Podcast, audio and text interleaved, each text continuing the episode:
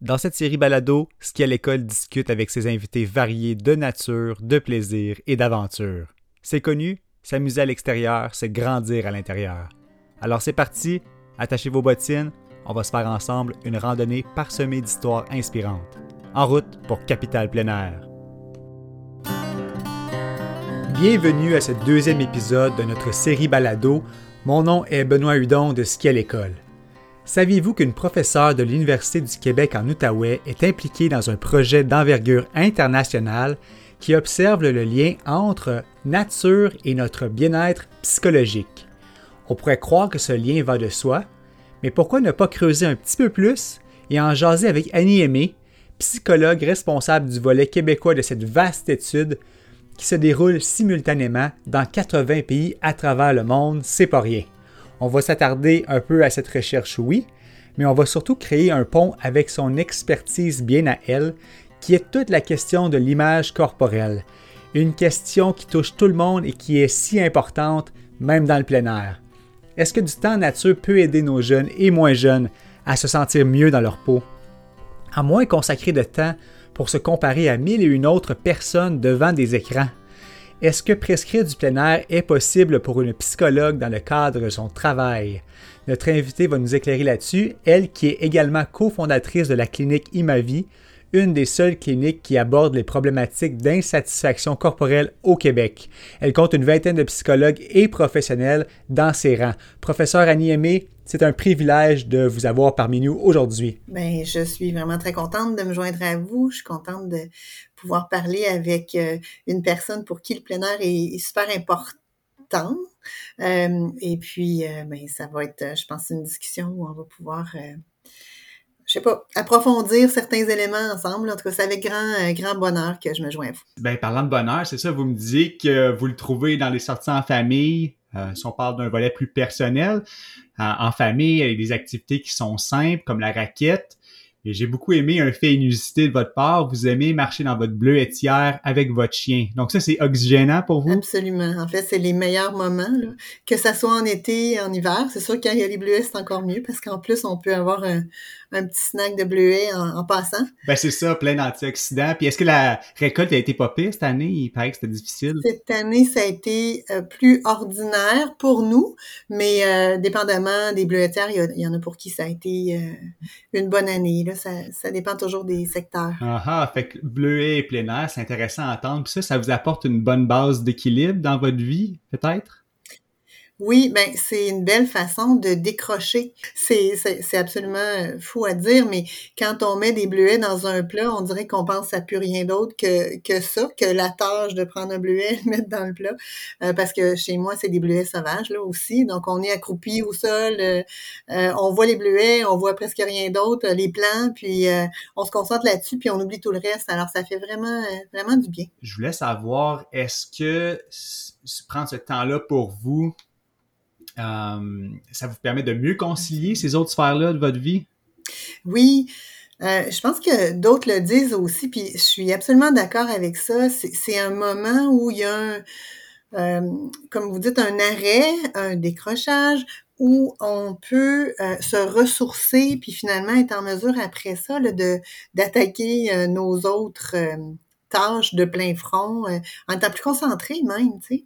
Ben oui, c'est ça. Puis j'imagine que ça prend de la concentration quand on va dans des niches euh, qui peuvent être euh, peut-être sensibles. Vous me corrigerez si je me trompe, mais vous, vous êtes euh, spécialisé dans l'image corporelle aussi. comment c'est arrivé dans votre parcours professionnel, ça? c'est vraiment tout un hasard. Là. En fait, c'est quand j'étais à la recherche de mon sujet de doctorat, c'est un de mes professeurs qui m'a dit euh, pourquoi tu travaillerais pas dans les troubles alimentaires. Les troubles des conduites alimentaires, c'est un domaine dans lequel il y a euh, des manques en santé mentale. Et puis je me suis dit ben vraiment pourquoi pas? alors, c'est comme ça que ça a commencé. Puis de fil en aiguille, ben, quand on travaille avec les troubles alimentaires, les gens qui ont des troubles alimentaires, on se rend compte qu'il y a quelque chose d'assez euh, qui revient, disons, d'une personne à l'autre, et c'est l'élément image corporelle. Plusieurs, presque toutes en fait, se disent, euh, toutes les personnes qui en ont, se disent insatisfaites de leur corps. Donc, vont, vont noter qu'elles sont pas contentes, vont noter qu'elles aimeraient avoir un corps différent, vont chercher à le modifier. Puis après ça, quand on, on regarde plus loin, ben, on se rend compte que euh, il y a quelque chose de normatif là-dedans, en ce sens que euh, on parle à tout le monde, puis tout le monde est capable de vous dire quelque chose qu'il n'aime pas sur son corps. Hein? Euh, fait que ça fait partie finalement de notre quotidien. On a tous, qu'on ait un trouble alimentaire ou pas finalement, des insatisfactions corporelles. Et, c'est comme ça que c'est devenu vraiment un thème de recherche euh, qui me semblait très important. Puis on voit en plus toutes les ramifications que ça a avec d'autres éléments. et ben oui, c'est ça. ça. peut être le le cœur d'une personne, euh, son image. Puis le plein air nous intéresse, nous personnellement, dans le cadre de cette discussion-là. Mais la question de l'amour propre, l'amour de sa personne, c'est tout aussi vital. Je disais, c'est au cœur de tout. Est-ce que le plein air, d'après vous, de façon euh, euh, plus spontanée, est-ce que ça peut être un facteur direct pour rehausser sa confiance en soi et son image personnelle? Ben, l'image corporelle, c'est quelque chose qui fluctue dans le temps. Euh, donc, euh, il y, a une certaine stabilité reliée à ça, mais il y a aussi des fluctuations. C'est-à-dire qu'on peut remarquer que quand on met les gens dans des situations précises, leur image corporelle va changer. Fait que, par exemple, si je prends une personne, je la mets euh, dans un contexte de gym, gym à l'intérieur, avec plein de gens qui la regardent, ben, son image corporelle sera pas la même que si je la mets dans la forêt au moment où on se parle, c'est au moment où la situation se produit. Puis ce qu'on voit avec euh, le plein air, la nature, c'est que les gens qui sont en nature ressentent une image corporelle plus positive. Mmh. Euh, rapportent aussi une image corporelle plus positive. Fait qu'il y, a comme deux éléments. Il y a l'élément de euh, les gens qui cherchent la nature semblent avoir une image corporelle plus positive que ceux qui la recherchent moins. Fait qu'on on remarque ça, mais on remarque aussi que peu importe la personne, quand on la place dans un environnement naturel, ça améliore son image corporelle. Ben, momentanément, on va se dire, c'est sûr, là, mais mm-hmm. donc le moment qu'on est là, on est bien. Euh, une base de cette information-là qui vient d'être livrée est tirée euh, de l'étude que vous entreprenez, qui est en cours. L'étude, euh, c'est une étude internationale euh, intitulée Le bien-être psychologique et l'exposition à la nature. Est-ce que euh, vous pouvez nous en dire un peu plus par rapport à ça? Oui, en fait, c'est une étude qui est conduite par un chercheur qui s'appelle Viren Swamy, qui est au Royaume-Uni. Et en fait, lui est allé chercher plusieurs collaborateurs internationaux. Donc, moi, avec mes collègues, un collègue de l'UCO, puis des collègues aussi euh, de l'Université du Québec à Chicoutimi, donc de l'UCAC, euh, on a été interpellés pour faire partie de ce projet-là, puis aller donc chercher des Québécois qui vont pouvoir nous parler justement mm-hmm. du bien-être corporel, puis euh, de la nature. Euh, fait que c'est dans, c'est, on va avoir, je crois, euh, quelque chose comme au moins 80 pays qui vont être concernés. fait que l'idée de ça, c'est de voir si, parce qu'il existe des résultats préliminaires. À ce jour, il y en a pas tant, mais il y a quelques résultats qui semblent justement démontrer que ça vaudrait la peine de placer les gens dans des contextes naturels pour augmenter leur image corporelle. Fait que là, on se dit, mm-hmm. mais euh, ça, ça a été vu, par exemple, justement, aux États-Unis. Mais est-ce qu'on aurait la même chose partout euh, dans le monde? Est-ce que ça peut même être différent d'un endroit à l'autre? On n'a pas tous la même image corporelle, dépendamment de notre culture. Mm-hmm. Puis on a l'air de quoi à date au Québec? Euh, on s'attend vraiment ici. Puis par les échos qu'on a eus de certaines personnes qui nous ont contactés avec la recherche, on s'attend à ce qu'effectivement, on observe cette association-là entre l'image corporelle positive et le contact avec la nature. On va s'intéresser aussi dans le cadre de cette étude-là à qu'est-ce qui pourrait expliquer ça ou contribuer à ça. Il y a notamment un facteur qui nous semble intéressant, c'est celui de la compassion qu'on peut avoir pour soi-même. Tu sais, un peu le regard positif qu'on va poser sur soi en général, pas juste par rapport à notre enveloppe corporelle. Là. Mm-hmm. donc, on se dit que peut-être que les gens qui ont plus de compassion envers eux-mêmes vont ressentir encore plus d'effets positifs au contact de la nature, par exemple.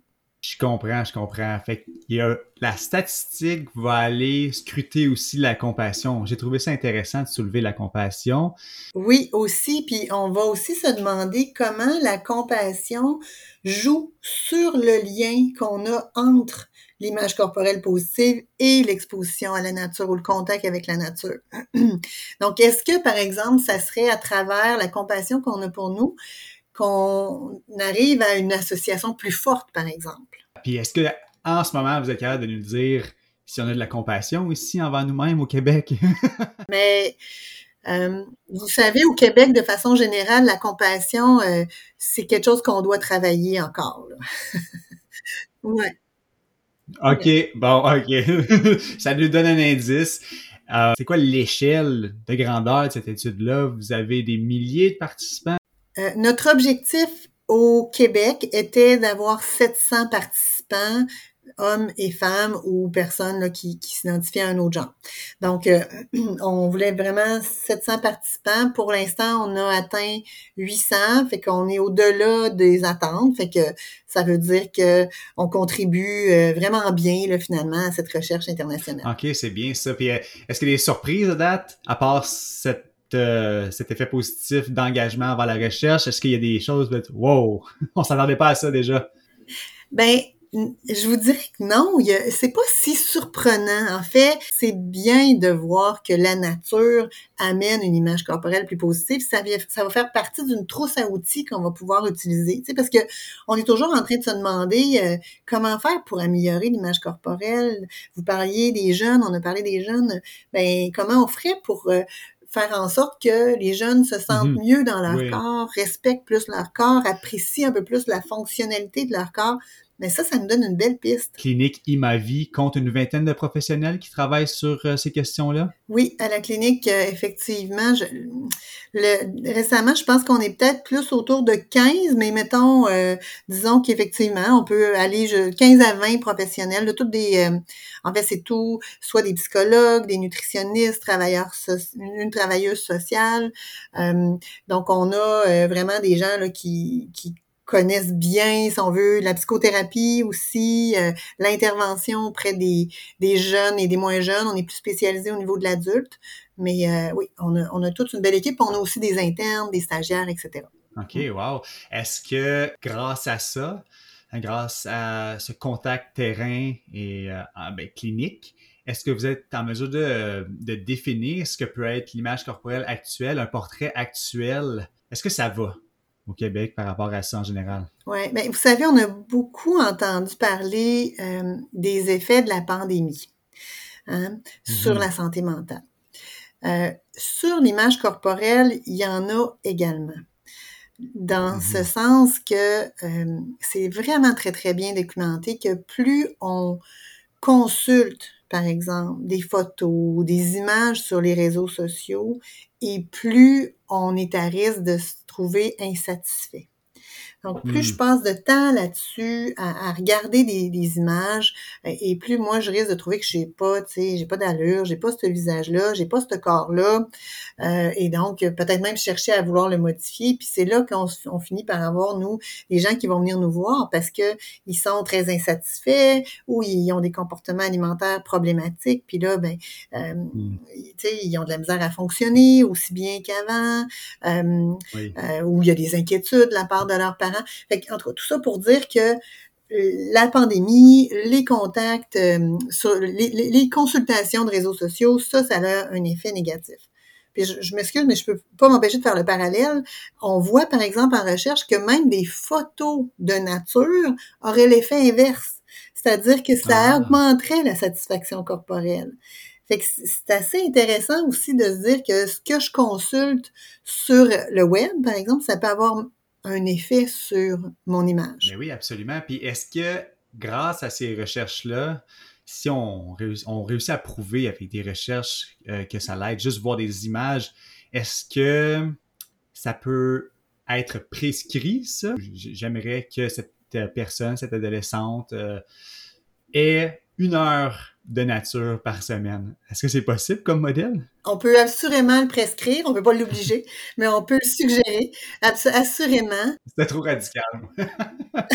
non, non, non, en fait, non, je trouve que c'est un beau mot, euh, euh, mais vous savez, tu sais, euh, c'est ça quand on, en psychothérapie, en tout cas, quand on, fait des suggestions, hein, on, travaille avec les gens pour euh, identifier des, moyens également. Euh, et souvent, ben, les personnes vont s'engager elles-mêmes dans ces moyens-là. Fait que euh, j'ai envie de dire que on peut en tout cas fortement le suggérer, puis ça va arriver souvent qu'on va suggérer justement de se désinscrire de certains de certains sites euh, parce que ce sont des sites qui amènent plus d'insatisfaction corporelle parce qu'on le sait quand on regarde avec la personne et euh, ça, ça va avoir des effets positifs. On peut, on peut suggérer de s'inscrire à d'autres types de sites dont des sites peut-être nature. Puis on peut, comme vous l'avez si bien dit, proposer vraiment de chercher la nature, de, de chercher la nature, puis de, de s'intéresser. Tu sais, il y a beaucoup la pleine conscience dont on entend parler hein, ces, ces temps-ci. Fait que la, nature, ça peut vraiment être un moment en pleine conscience. Mm-hmm. Euh, et là, on peut s'attarder euh, même à ce qu'on ressent corporellement dans la nature. Tu sais, je pourrais prendre conscience de l'air qui passe sur mon visage, du froid, du chaud, de ce que ça sent. Euh, tu sais, des fois, ça sent super bon en forêt. Là. Donc, quand je fais ça, je suis pas centrée sur mon corps, je suis centrée sur autre chose, puis ça me fait peut-être apprécier encore plus mon corps parce que grâce à mon corps, je suis là et je ressens tout ça. Puis ça, c'est de l'image corporelle positive. OK. Est-ce qu'il y a des contraintes? Euh, là, c'est plus avec les parents, mais est-ce qu'il y en a est-ce que c'est accessible, la nature et le plein air, pour ces familles-là que vous prenez, que vous épaulez? Est-ce que est-ce qu'ils voient ça comme une solution ou plutôt comme une contrainte ah, je vois pas comment je pourrais aller m'exposer en nature? Euh, oui, j'aime beaucoup votre question, puis c'est tellement difficile, il y a plein de nuances. Hein. Euh, il y a hmm. des familles pour qui ça va sembler euh, très accessible, mais il y en a d'autres pour qui ça va sembler effectivement très difficile. Puis évidemment, plus les enfants sont âgés, moins c'est facile de disons, de les contraindre, si on veut, à venir en nature s'ils n'ont pas envie de ça. Hein. Mais c'est pas difficile, en fait, de, de, discuter de ça avec les parents, puis que les parents voient les bénéfices. Mais c'est comme aussi, vous, vous l'avez mentionné, c'est de voir maintenant comment on va réussir quand même à l'appliquer dans notre vie qui est si occupée euh, avec toutes les contraintes qu'on rencontre. Et euh, vous me direz si je me trompe, mais quand on va dans une clinique, on rencontre euh, psychothérapeute, psychologue. Après ça, est-ce qu'il y a une position qui existe, euh, thérapeute du plein air, qui pourrait être après le diagnostic dans ce système-là pour après ça s'assurer qu'il y a un développement constant? Oui, ça serait tellement intéressant. Je vous avoue que on n'a pas ça à la clinique, mais par exemple, travailler avec un kinésiologue en collaboration pourrait être super intéressant. ou un, un, kinésiologue pourrait même, à certaines cliniques, ça se passe là, où le, kinésiologue, c'est ça, va accompagner les gens même à l'extérieur, les aider dans leurs mouvements. Puis quand on pense, moi je pense toujours l'image corporelle, bien évidemment, c'est mon biais, mais quand on, on les accompagne face au mouvement, mais ça veut dire que le corps va bouger mieux, puis on va l'apprécier encore plus. Hein, parce que ultimement, ce qu'on veut, c'est toujours apprécier plus notre corps, finalement. Est-ce que tous ces efforts-là, là, qu'ils soient liés à la clinique, à avoir pris les rênes du volet, parce que je pense que c'est vous qui coordonnez ça au Québec, euh, personne responsable de l'étude euh, sur l'exposition à la nature, est-ce que tous ces efforts-là euh, peuvent éventuellement faire changer quelque chose à Québec, par exemple, défricher d'autres alternatives de bien-être psychologique à terme? Bien, c'est une base, effectivement. C'est sûr que ça va pas tout changer. ça prend beaucoup de collaboration. Ça prend des gens comme vous, des organismes comme vous aussi, pour euh, faire connaître ces résultats-là, puis ensuite euh, encourager les jeunes à appliquer ça, puis surtout à le faire sans s'en rendre compte. Je pense que c'est ça, tu sais, comme être dans la nature, euh, mm-hmm. on n'a pas besoin de leur dire, hey, tu sais, il faut vraiment y aller pour ton image corporelle. Là, évidemment, il n'y a pas un jeune qui va trouver ça bien, bien intelligent puis intéressant. Mais par contre, quand on est en train de le faire avec lui, comme adulte, signifiant, significatif dans sa vie, ça, ça veut dire que ça peut être les parents, ça peut être un club, ça peut être euh, un intervenant. Euh, quand on est en train de le faire avec lui, on peut l'amener à prendre conscience de comment tu te sens? Comment tu trouves ça? Mm-hmm. As-tu vu comme c'est beau? Euh, aussi, hein, le corps, là, souvent, en, image corporelle, on, on, le voit comme un objet, tu sais, comme si on est en train de juger notre corps, il est pas assez beau, il est pas assez ça. Ben, nous, on propose de défocaliser du corps, se décentrer du corps, puis regarder à la place le paysage, justement. On va euh, juger la beauté du paysage au lieu d'être en train de critiquer notre corps, par exemple. Mais ça, on peut le faire sans même que ça soit euh, remarqué pour le jeune, puis surtout sans que ça soit plate là, pour lui, tu sais. De... Oui, oui, il faut que ça soit entraînant. Est-ce que vous avez des histoires, une histoire euh, un peu inspirante à partager par rapport à ça? Ben écoutez, dans ce qu'on vient de dire, relié, mais pas, pas complètement, je peux pas m'empêcher de penser à plus d'une personne que j'ai accompagnée pour diminuer ses... Euh, euh, son, sa consultation de réseaux sociaux. Mais ça prend une, certaine euh, un certain intérêt de la part des personnes, évidemment. Là, il y a des fois, euh, avec euh, les gens qui sont très, très proches de nous, ils veulent pas toujours nous, nous euh, écouter nos conseils. Mais donc, je pense à ces personnes-là avec qui on a travaillé à diminuer les réseaux sociaux, puis pour qui j'ai vu vraiment des bienfaits presque instantanés, je dirais, au niveau de l'image corporelle, puis même des fois un effet d'entraînement. Les gens se rendent compte que ah, en, en consultant moins ces photos-là, c'est moins important. Puis là, j'ai plus envie même de diminuer les conversations en lien avec ça, avec mes amis, je veux moins parler de ça. Euh, puis je trouve qu'on pourrait faire euh, quelque chose de, similaire avec la nature. Tu sais, quand les gens se mettent à s'investir dans quelque chose puis y croire, ben ils entraînent aussi les autres avec eux. Donc ils entraînent leurs proches, ils entraînent leurs amis. puis ça, c'est ben, tu sais, ça revient à votre question tout à l'heure. Moi, toute seule, je changerais rien. Mais euh, quand les gens embarquent, quand il y a euh, toute une communauté autour de ça, puis qui, y croit, ben, c'est là qu'on arrive à des changements. Quand on a une municipalité même qui investit dans la nature, là aussi, on arrive à des changements. C'est à tous les niveaux que, que, ça peut se produire un changement. Et euh, je suis certain que votre euh, étude, c'est un grand, grand pas dans cette direction-là. Ça va entraîner maintenant plus de 800 personnes, on l'a mentionné. je crois que on peut retenir qu'on peut convertir euh, du temps en ligne euh, vers la nature pour un bien-être personnel et collectif. Ça semble être une formule euh, à laquelle on doit s'attarder. Puis je vous remercie d'être une actrice qui travaille dans ce sens-là. Est-ce que vous avez quelconque autre commentaire pour terminer cet entretien-là, Madame Aimée? Ben, je vous remercie, puis j'aime beaucoup votre conclusion. je veux juste, j'ai juste envie de dire ça comme commentaire final. C'est super apprécié. Merci d'avoir été parmi nous. Et merci à vous d'avoir écouté cet épisode. Le plein air et la nature peuvent donc être des alliés dans cette quête qui est la recherche de la satisfaction corporelle, le bien-être, notre bonheur dans le fond. On gardera un œil sur cette étude, c'est certain, et j'espère vraiment que ça existera un jour la fonction de thérapeute en plein air dans notre système. Qui sait, ça pourrait être vraiment utile.